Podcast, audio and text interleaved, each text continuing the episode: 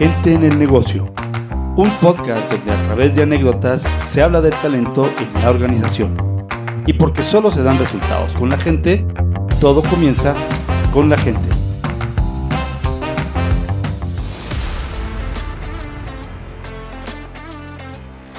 Bienvenidos a un nuevo capítulo de Gen, Gente en el Negocio. Yo soy Juan. Yo soy Gabo. Soy Héctor. Héctor, para los que nos están escuchando en este capítulo, si gustas presentarte, platícales quién eres, qué has hecho, dónde estás, a dónde vas, en fin, el foro es tuyo. Wow, muy rápido, pero bueno. Héctor Orellana, eh, un placer estar aquí con ustedes. Gabo, Juan, muchas gracias por la invitación. ¿Quién es Héctor Orellana? Bueno, Héctor Orellana es un ejecutivo con ya algún tiempo de experiencia en la industria de dispositivos médicos, de tecnología médica.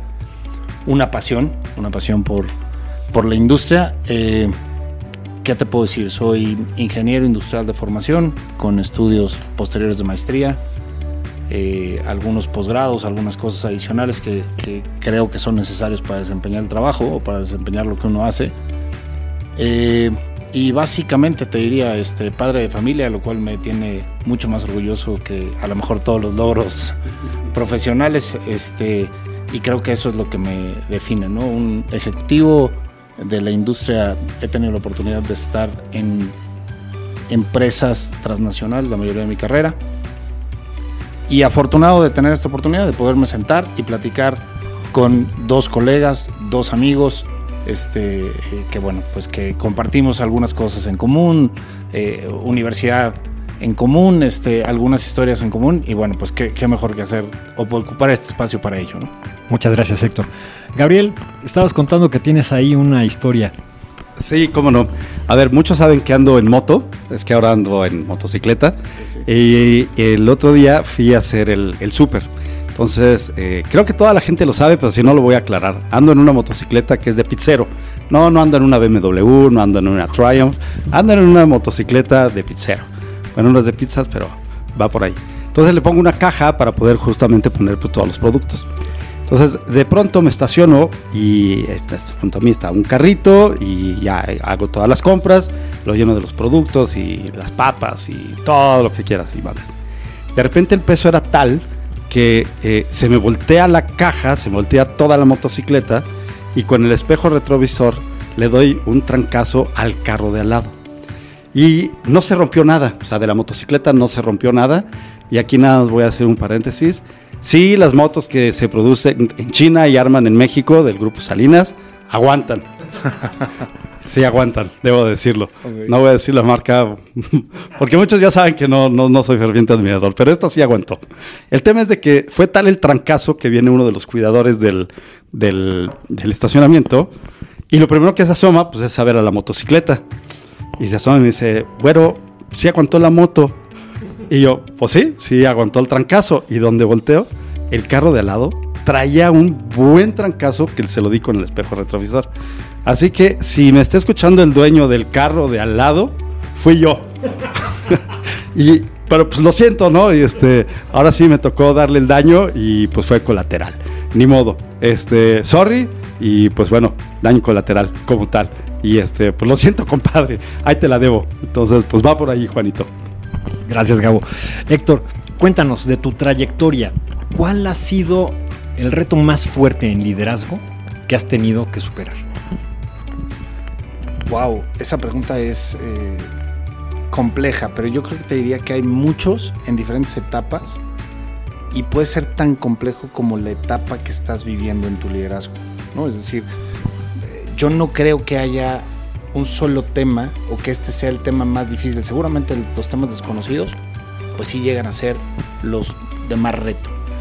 Yo te diría que más allá de que el mayor reto, pues quisiera pensar en cuáles son los que me han dado mayores enseñanzas. Exacto. ¿No?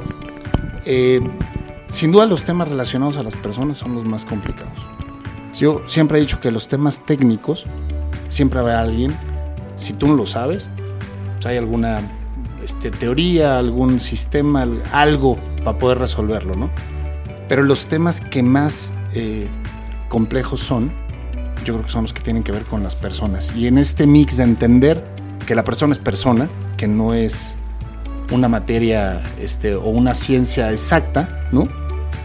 Y que tienes que entender que tú también eres persona y que eh, el, el poder a través del relacionamiento personal, poder salir adelante de las circunstancias importante. Yo te diría, para ser, para ser exacto, yo te diría que, que hay grandes, grandes enseñanzas de distintas, eh, de distintos momentos, ¿no? Por ejemplo, eh, en alguna empresa me tocó entrar en un momento muy difícil de la organización que había dejado pues huellas en la organización, ¿no? Es decir, este y, y me tocó entrar sin conocer exactamente la historia, pero cómo darle la vuelta e ir descubriendo a lo largo del camino, porque estuve ahí como cuatro años casi, el tomar un equipo que tenía muchas marcas y que me tocó ir descubriéndolas a lo largo del trayecto, ¿no? Eh, y cómo darle la vuelta a esa situación. Yo creo que ha sido una de las mejores experiencias que he tenido. Y tú me dirás, oye, ¿cuáles son las marcas? ¿Qué es lo que había pasado? O, o más aún, ¿cuáles fueron los aprendizajes? Si puedes combinarlos con las marcas, sería muy sabroso. Mira, había temas donde, pues, había habido alguna denuncia interna, ¿no? Y lo que eso puede provocar en un ambiente, hablábamos antes de cuando estábamos preparando, cuando estábamos hablando de, cómo sucedería esta conversación, tú mencionaste, ¿no? De que, pues, cómo transformar un, un momento nocivo, algo que es medio dañino para una organización, para un grupo de personas al final del día, ¿no? Este, había habido algunas eh, denuncias, había salido gente, había gente que se había quedado un poco pues protegida por la organización porque evidentemente había sucedido algo. La verdad es que no quise ni siquiera investigar todos los detalles, pero sí sabía que había personas que bueno, pues que se sentían protegidas y otras que no se sentían protegidas y había una gran cantidad de inequidad en ese momento en la organización o en ese grupo de trabajo. El poder encontrar esas, esas situaciones, el dónde es encontrar una persona que a pesar de que pudiera estar protegida, podía estar en un comportamiento nocivo para la organización, quién no estuviera así, eh, quién realmente estaba aportando, quién realmente tenía las competencias para lo que necesitábamos, ¿no? Porque líderes en las organizaciones llegan y transforman las cosas y, y, sigue otra etapa y siempre va a haber una evolución. Pero en ese momento que me tocaba a mí, era, pues bueno, evolucionar de dónde estaban o dónde estaba la organización. Entonces, el poder llevar a esa organización, evolucionarla hacia los objetivos que querías, hacia cuál era el, el sentido negocio que necesitábamos en ese momento, ¿no? Es decir, recuerdo en ese momento el, el, el, el tema de negocio era pues fortalecer el portafolio y sacar la ventaja de todo el portafolio que tenía la compañía o que tenía la división.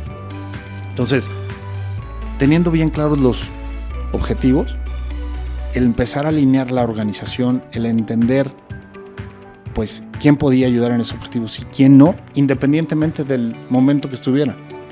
¿No? Entonces, el tener esa capacidad de poder identificarlo, de darle la vuelta, de, de modificar, de trabajar con las personas, es muy interesante. Ahí tuve yo creo que uno de los grandes aprendizajes de toda mi carrera. Eh, hay, bueno, a ti te fue con una moto, ¿no? Pero este, yo, yo podría utilizar una frase, una frase similar, ¿no? Este, en este afán de componer algunas cosas y de lograr los objetivos, pues a lo mejor uno tiene que tener cuidado de pasar y de entender que las personas pues, tienen ciertos límites, ciertas capacidades y que si los llevas más allá, puedes generar un problema en algunas personas. Entonces uno como líder puede estar muy metido en lo que tiene que hacer, pero tiene que entender que, que las personas pueden tener algunos límites. ¿no? Entonces eso, ahí por ahí debería yo pedir algún perdón. El daño colateral así, ay, te podría dar el nombre de un par de personas donde te decía, y el daño colateral soy yo, es algo que, que, que me quedé a lo largo de mi carrera y hoy siempre tengo límites y eh, hablando de estos aprendizajes, pues siempre queda este límite donde dices, watch out, no vayas a entrar nuevamente en este, en este modo, ¿no? Este, y porque no eres nadie, puedes ser el mejor líder de la historia, pero no eres nadie para pasar encima de la persona. Claro, totalmente.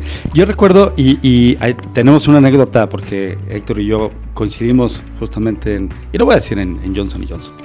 Y eh, nos tocó cuando hicimos la mudanza de Bomi a DHL. Un momento complicadísimo para la cadena, o sea, la, la parte de supply chain, pero más complicado justamente para el área comercial, porque básicamente no había producto, así de simple. Entonces, y más en un negocio como el que tú estabas llevando, que era la parte de ortopedia, eh, complicado porque había que hacer todos los kits y las maletas y centro de lavado, los instrumentales, todos los implantes. Pero tengo un, tengo un recuerdo muy interesante.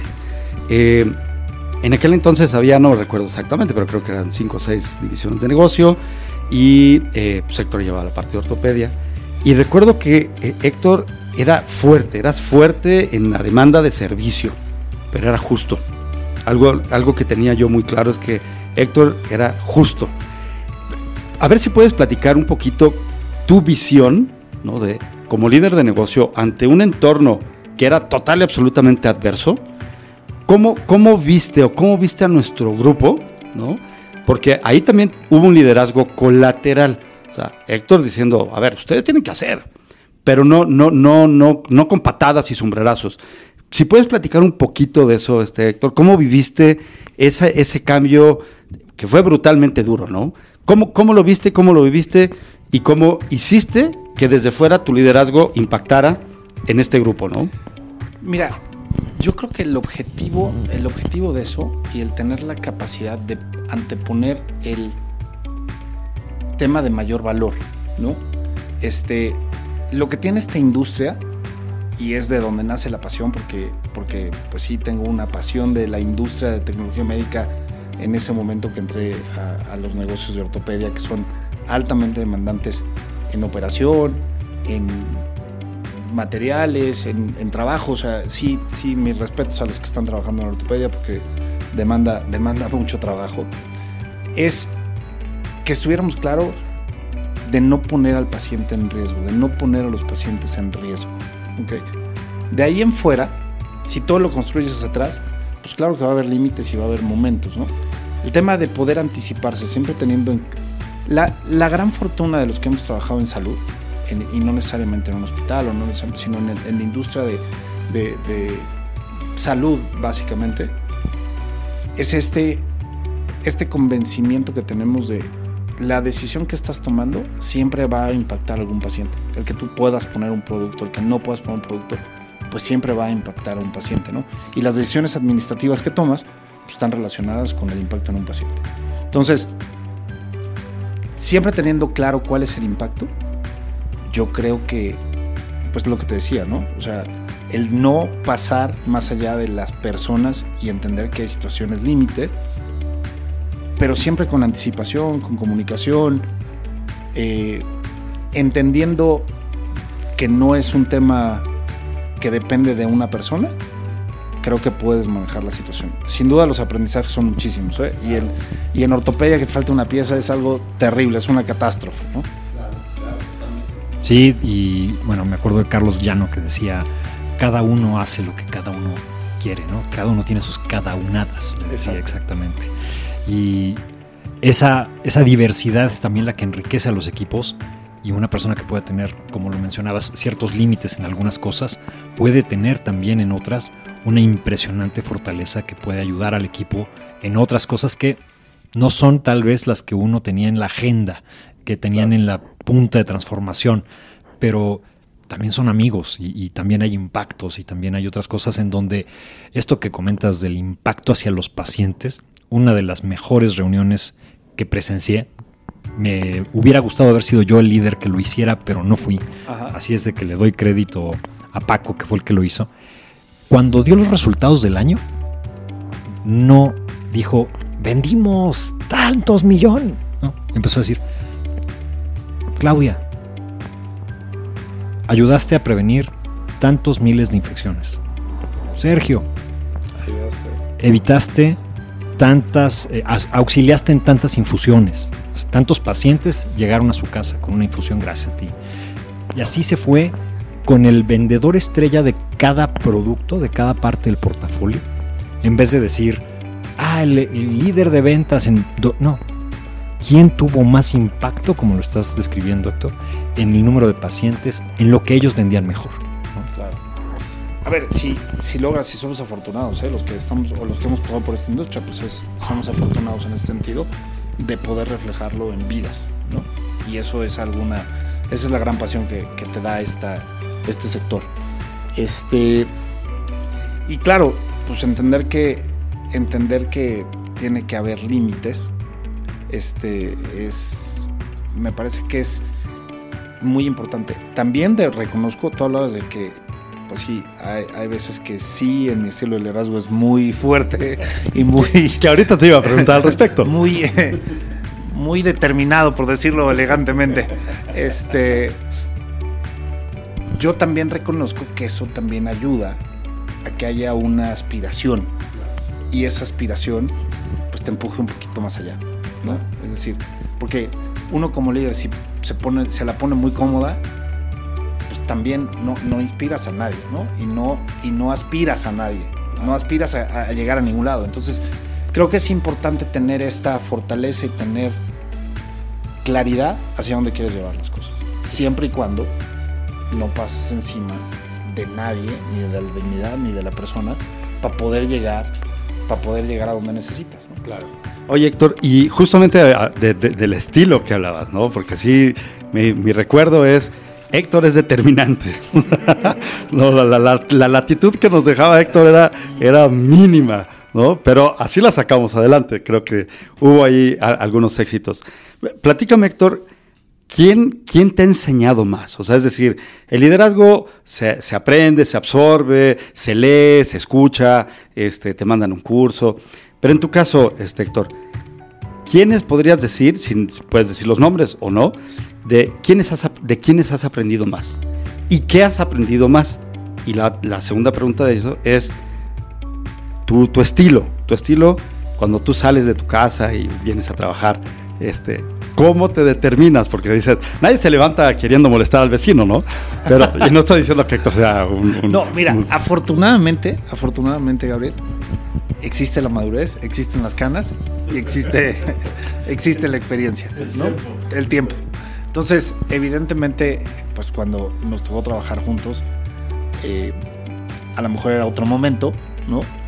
Este, hoy, hoy algo de lo que estoy muy orgulloso es de mi familia, de mis hijas, este, de mi señora. Entonces, hoy creo que tengo los balances adecuados para poder este, seguir colaborando en una empresa que, que incluya personas y que pueda...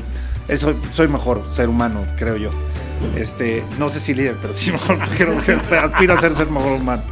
Este, exacto, exacto. Este, pero entendiéndolo así y con esa perspectiva, sin, sin afán de, de, caer en cosas este, sentimentales, eh, evidentemente vas encontrando los estilos y ya está, eh, es mucho más balanceado el día de hoy mi, mi, estilo de liderazgo. Depende mucho de las personas, depende mucho del proceso. Lo hablábamos tú y yo, Juan, hace, hace unos minutos, lo, lo mencionabas, no sé si fue en línea o fuera de línea, pero hablábamos de, de pues mucho se debe al talento que tienes. Y si logras encontrar el talento adecuado en el momento adecuado, porque a mí siempre me gusta definir los negocios y, el, y, y, los años en una sola palabra. Es decir, no puedes tener cambio, crecimiento, aceleración, este, transformación, todo al mismo tiempo. O es cambio, o es transformación, o es aceleración, o es consolidación, o es renovación. O sea, pero si logras entender en qué momento estás, yo creo que eso te permite guiar al negocio en ciertos temas, ¿no? Te puedo decir, he salido disfrazado de bombero en alguna junta de negocios porque lo que yo estaba convencido es que necesites, teníamos un incendio. ¿Sí me explico? Entonces, la mejor manera de representarlo, eh, recuerdo en estas reuniones que, que, uno hace cosas un poco más allá de los límites, pues fui en el hotel en el que estábamos, despedí, me metí al rack de, de, de, ¿cómo se llama? De protección civil, donde sí. están los uniformes de los Las bomberos. hachas y todo. Exactamente. Y llegué a la junta, pues, vestido bombero, y les decía, señores, se nos está quemando la casa. O sea, ¿cómo le hago, no? Y ese era el momento. Entonces, había que definirlo. Eh, recuerdo, por ejemplo, en esos momentos donde, pues, donde están pasando las crisis, uno tiene que tener el balance adecuado. Y hay veces que, que no es por más presión o por más determinación que vas a sacar las cosas. Tienes que ser inteligente, tienes que determinar dónde están los límites y poder darle la vuelta. Eh, evidentemente, y creo que tengo algunos testimonios de algunos colaboradores actuales que trabajaron con, conmigo en, en, Johnson, etcétera, pero, este, pero hoy, hoy, hoy, hoy, reconocen que mi estilo de liderazgo ha evolucionado positivamente. Maravilloso. no, y yo creo que el estilo de liderazgo tiene mucho que ver con la persona. No, no hay, no hay buen líder en una mala persona. Entonces, el, el saberte mejor persona obligadamente te hace un mejor líder. A ver, yo creo que sí, pero ahí caemos en temas históricos y no, no quiero, ¿no? O sea, porque ha habido líderes que no, que aparentemente no han pasado a la historia por su bondad, ¿no? Por su bonomía, han pasado por, por otros temas. Entonces, el tema del liderazgo es eso, tener la capacidad de poder incluir y cuál es el objetivo y que tengan los objetivos claros. Y yo creo que es ahí donde el ser una, un ser humano positivo, que tenga límites, que evidentemente eh, pienses en la ética, tengas muchos valores, pues eso te facilita la vida en, en cómo vas a dirigir. ¿no? Ahí está padrísimo porque podríamos definir la fortaleza del líder y la bondad del líder. Correcto. Entonces, coincido contigo en que hay líderes fuertísimos que han pasado en la historia y que podemos dar fácilmente siete nombres que dices eran malos líderes, con gran potencia, pero, pero que dejaron una, un legado negativo de todas, todas. ¿Por qué? Porque traían un arrastre personal también, una deuda, un resentimiento, llámale como quieras, pero, pero no, como persona primero no superaron algo y después ese no superarlo se impactó a los resultados de su liderazgo.